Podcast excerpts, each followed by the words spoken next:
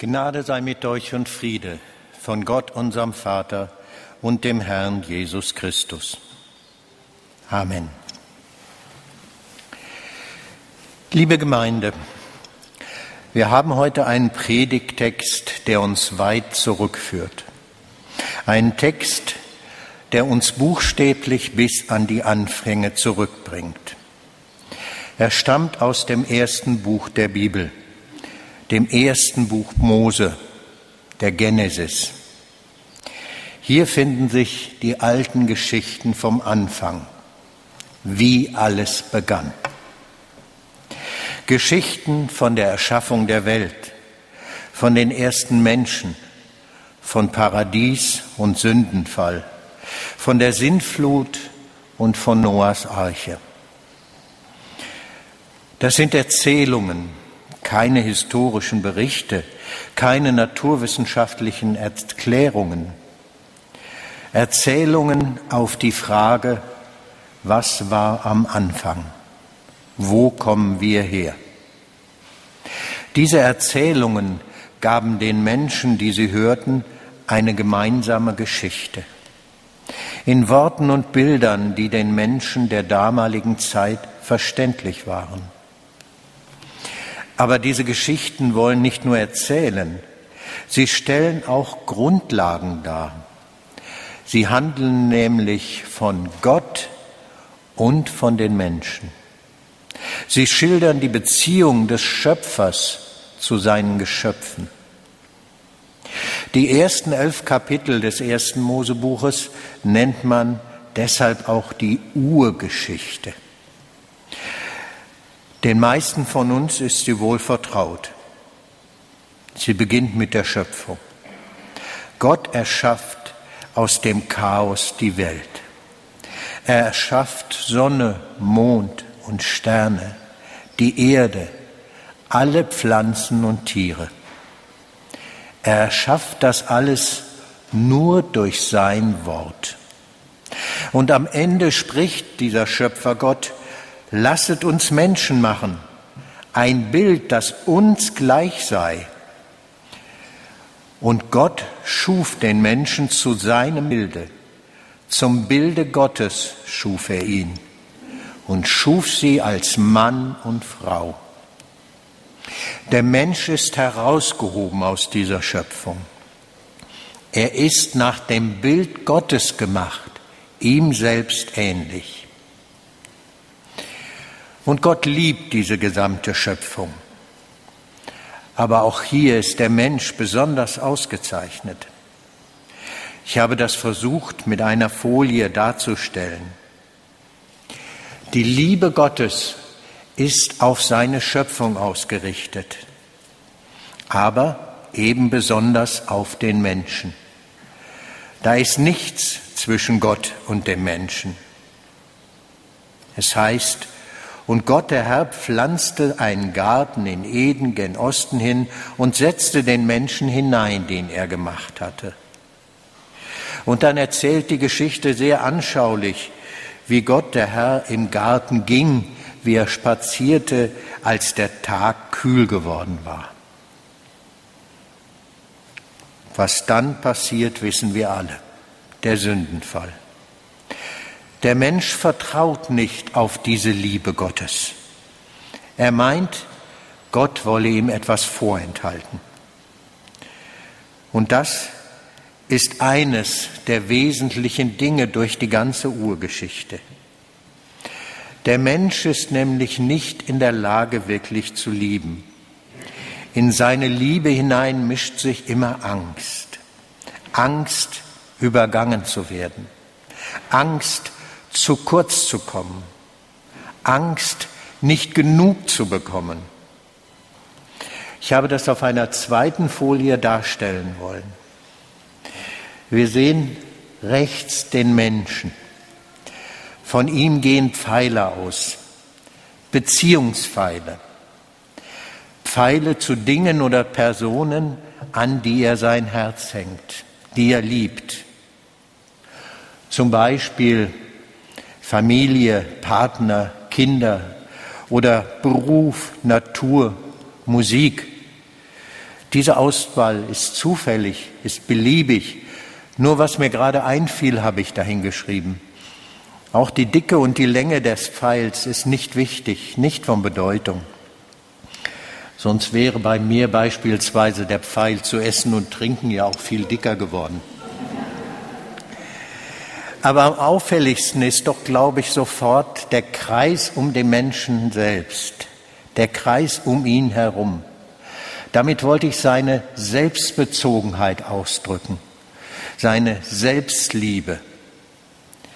Und dieser Kreis hat außen noch einen schwarzen Rand, eine Abgrenzung. Und erst dahinter beginnt das Rot der Beziehungspfeile. Damit wollte ich ausdrücken, dass der Mensch zu wahrer, selbstloser Liebe nicht oder doch nur eingeschränkt fähig ist. Zuerst liebe ich mich selbst. Es dreht sich immer alles um mich. Und deshalb ist der Mensch auch nicht fähig, Gottes Liebe wirklich anzunehmen, ihm wirklich zu vertrauen. Alle Kapitel der Urgeschichte handeln davon, wie der Mensch sich immer wieder von Gott abwendet, wie er Gottes Liebe misstraut. Und ganz am Ende der Urgeschichte, dieses ersten Teils der Bibel, da steht dann unser heutiger Predigtext. Ich lese aus 1. Mose 11 nach der Übersetzung der Lutherbibel von 2017. Der Turmbau zu Babel. Es hatte aber alle Welt einerlei Zunge und Sprache.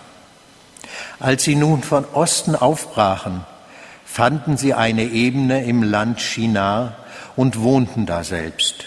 Und sie sprachen untereinander, Wohlauf, lasst uns Ziegel streichen und brennen, und nahmen Ziegel als Stein und Erdharz als Mörtel und sprachen, Wohlauf, lasst uns eine Stadt und eine, einen Turm bauen, dessen Spitze bis an den Himmel reiche, dass wir uns einen Namen machen, denn wir werden sonst zerstreut über die ganze Erde.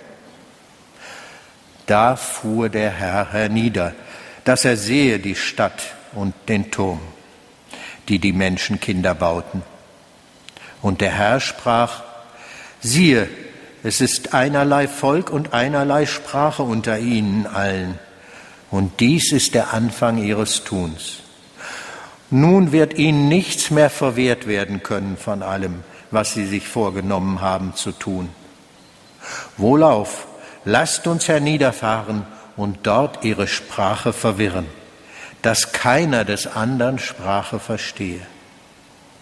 So zerstreute sie der Herr von dort über die ganze Erde, dass sie aufhören mussten, die Stadt zu bauen.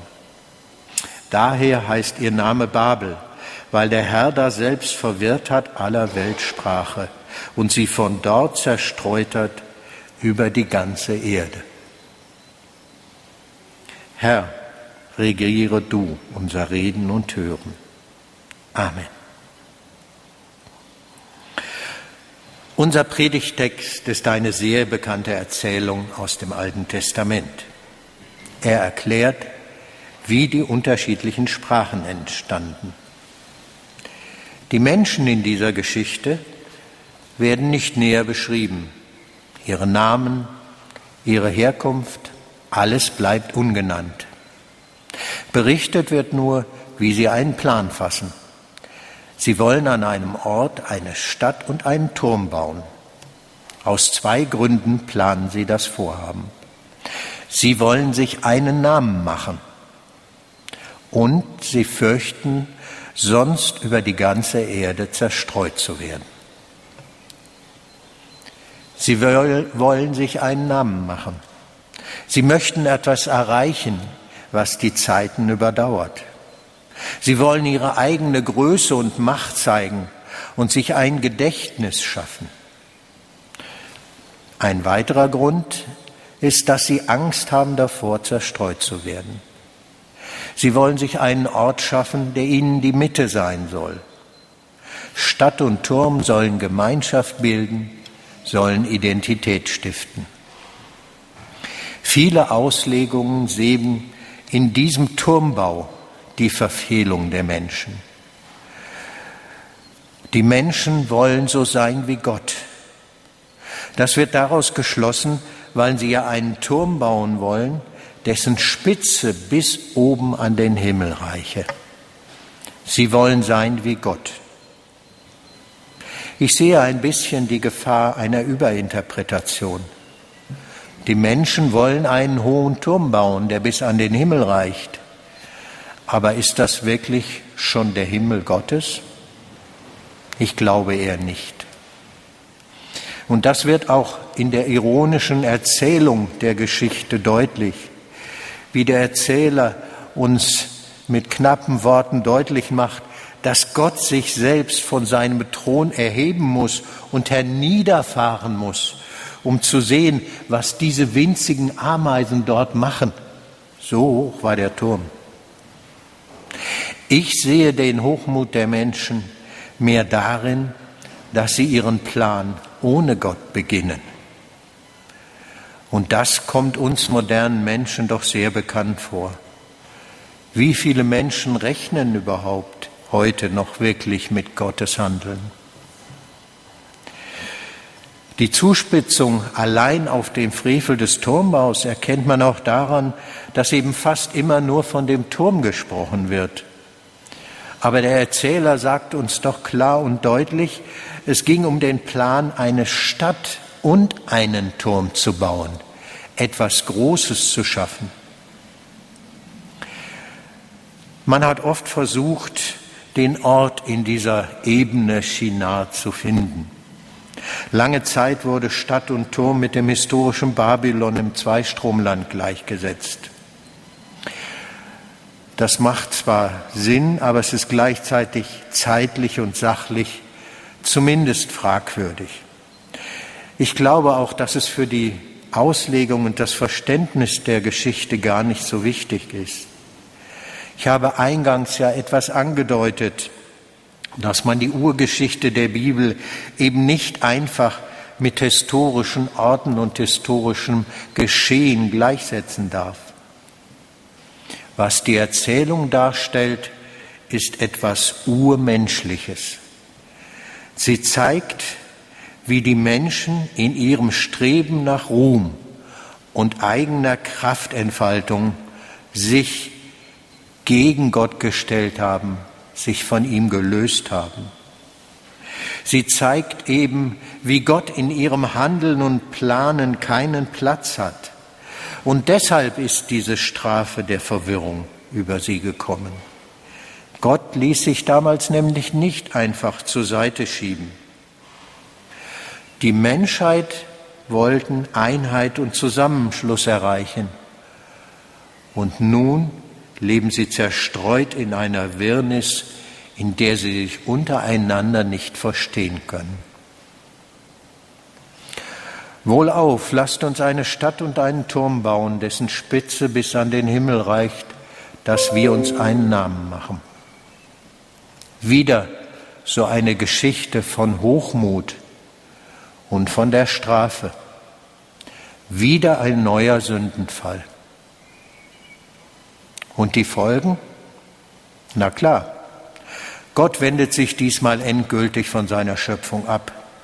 Oder besser gesagt, von seinem Geschöpf Mensch. Er sagt, ich habe fertig und geht. Deshalb ist die Bibel ja auch nur ein dünnes Heft geblieben. Elf Kapitel lang ist Gottes Geschichte mit den Menschen. Nein, so ist es natürlich nicht gewesen. Denn Gott macht auch diesmal wieder einen Neuanfang. Gott geht auch diesmal wieder auf die Menschen zu. Im Buch Genesis folgen jetzt direkt die Vätergeschichten. Es beginnt mit Abraham, dem Stammvater der Völker. Und dann folgen Isaac und Jakob. Gott geht auf sie zu spricht zu ihnen, handelt an ihnen. Diese Stammväter sind alle keine Supermänner. Alle sind fehlbare Menschen. Alle lügen, betrügen, sündigen. Aber Gott hält an ihnen fest und sie halten an Gott fest. Und jetzt könnten wir die ganze Bibel durchgehen. Die Bibel berichtet uns vom Scheitern der Menschen, vom Abfallen der Menschen, vom Unglauben der Menschen. Aber sie berichtet auch immer wieder, dass Gott nicht locker lässt. Er straft manches Mal, aber er steht zu seinen Verheißungen. Er schickt Propheten, um sein Volk wachzurütteln. Und zuletzt kommt er selbst in diese Welt, zu den Menschen. Und er kommt ganz anders, als alle sich das wohl vorgestellt haben. Er wird als Mensch in diese Welt hineingeboren, als kleines, hilfloses Kind. Und als Jesus beginnt er dann zu lehren. Er erzählt von der Liebe Gottes. Und alles, was ich von Gott meine verstanden zu haben, das weiß ich nur durch Jesus und seine Lehren. Und Gott zeigt in Jesus selbst auch seine Liebe. Der bekannte Vers aus dem Johannesevangelium sagt es uns. Also hat Gott die Welt geliebt, dass er seinen eingeborenen Sohn gab, auf dass alle, die an ihn glauben, nicht verloren werden, sondern das ewige Leben haben. Weil Gott die Menschen liebt, deshalb ist Jesus in die Welt gekommen. Nicht als König, nicht als Herr. Jesus spricht zu uns die Sprache der Liebe Gottes, die alte und immer wieder neue Sprache von Gottes unergründlicher, tiefer, unverdienter Liebe. Und Jesus sagt es selbst. Der Menschensohn ist nicht gekommen, dass er sich dienen lasse, sondern dass er diene und gebe sein Leben als Lösegeld für viele. Das Leben als Geschenk Gottes, als Zeichen von Gottes Liebe. Als die Menschen den Turm bauten, wollten sie sich groß machen. Jesus macht es genau umgekehrt. Jesus sagt, wer sich selbst erhöht, der wird erniedrigt werden. Und wer sich selbst erniedrigt, der wird erhöht werden. Warum heute an Pfingsten dieser Predigtext vom Turmbau? Zuerst hat er natürlich mit Sprachverwirrung zu tun. Die Menschen in Babel verstanden sich ja nicht mehr. An Pfingsten bekamen die Apostel die Gabe des Geistes und sie redeten in Sprachen und alle Menschen unterschiedlichster Herkunft konnten sie verstehen. Das heißt, es heißt, die Menschen entsetzten sich aber Sie verwunderten sich und sprachen, sind nicht diese alle, die da reden, Galiläer? Wie hören wir sie denn ein jeder in seiner Muttersprache? Die Sprachverwirrung der Urgeschichte wird hier teilweise und für eine kurze Zeit wieder aufge aufgehoben. Man versteht wieder, Ein Stück vom kommenden Reich Gottes wird hier schon vorweggenommen, wo man sich auch wieder untereinander problemlos verstehen kann. Und so wie in den Wundern Jesu auch etwas vom kommenden Reich Gottes sichtbar wurde. Aber am Pfingsttag geschieht eben noch etwas anders. Nicht nur die Sprachverwirrung wird kurz beendet, ich möchte noch einen kurzen letzten Gedanken nachgehen. Erinnert ihr euch noch an die Folien vom Anfang? Es ging mir dabei um den Versuch zu zeigen, wie der Mensch unfähig ist, Gottes Liebe anzunehmen und zu erwidern, wie er in Selbstliebe gefangen ist und von Ängsten gebunden wird, der Angst zurückzubleiben, der Angst etwas vorenthalten zu bekommen. An Pfingsten hat Gott dem Menschen seinen Geist geschickt. Die Verstreuten sollten zusammengeführt werden und ihr Herz soll geheilt werden. Der Geist Gottes, er wird schon im Alten Testament bei den Propheten angekündigt. Und wir könnten jetzt die Bibel zusammen durchgehen und Stellen suchen, wo vom Geist Gottes gesprochen wird. Ich möchte nur eine mir besonders liebe Stelle aus dem Propheten Hesekiel erwähnen. Da heißt es, Gott spricht, ich will euch ein neues Herz und einen neuen Geist in euch geben und will das steinerne Herz aus eurem Fleisch wegnehmen und euch ein fleischernes Herz geben. Ich will meinen Geist in euch geben und will solche Leute aus euch machen, die in meinen Geboten wandeln. Ist das nicht ein wundervolles Bild? Mein kaltes Steinherz wird durch ein warmes, ein fühlendes Herz ersetzt. Und auch Jesus hat ja diesen Geist Gottes angekündigt. Wir haben es vorhin im Evangelium alle gehört. Jesus sprach, wer mich liebt, der wird mein Wort halten und mein Vater wird ihn lieben. Und wir werden zu ihm kommen und Wohnung bei ihm nehmen. Aber der Tröster, der Heilige Geist, den mein Vater senden wird in meinem Namen, der wird euch alles lehren und euch an alles erinnern, was ich euch gesagt habe. Pfingsten kam dieser Geist, der Tröster und Lehrer, zuerst zu den Aposteln. Aber Jesus hat den Geist allen versprochen, die ihn lieben und die sein Wort halten.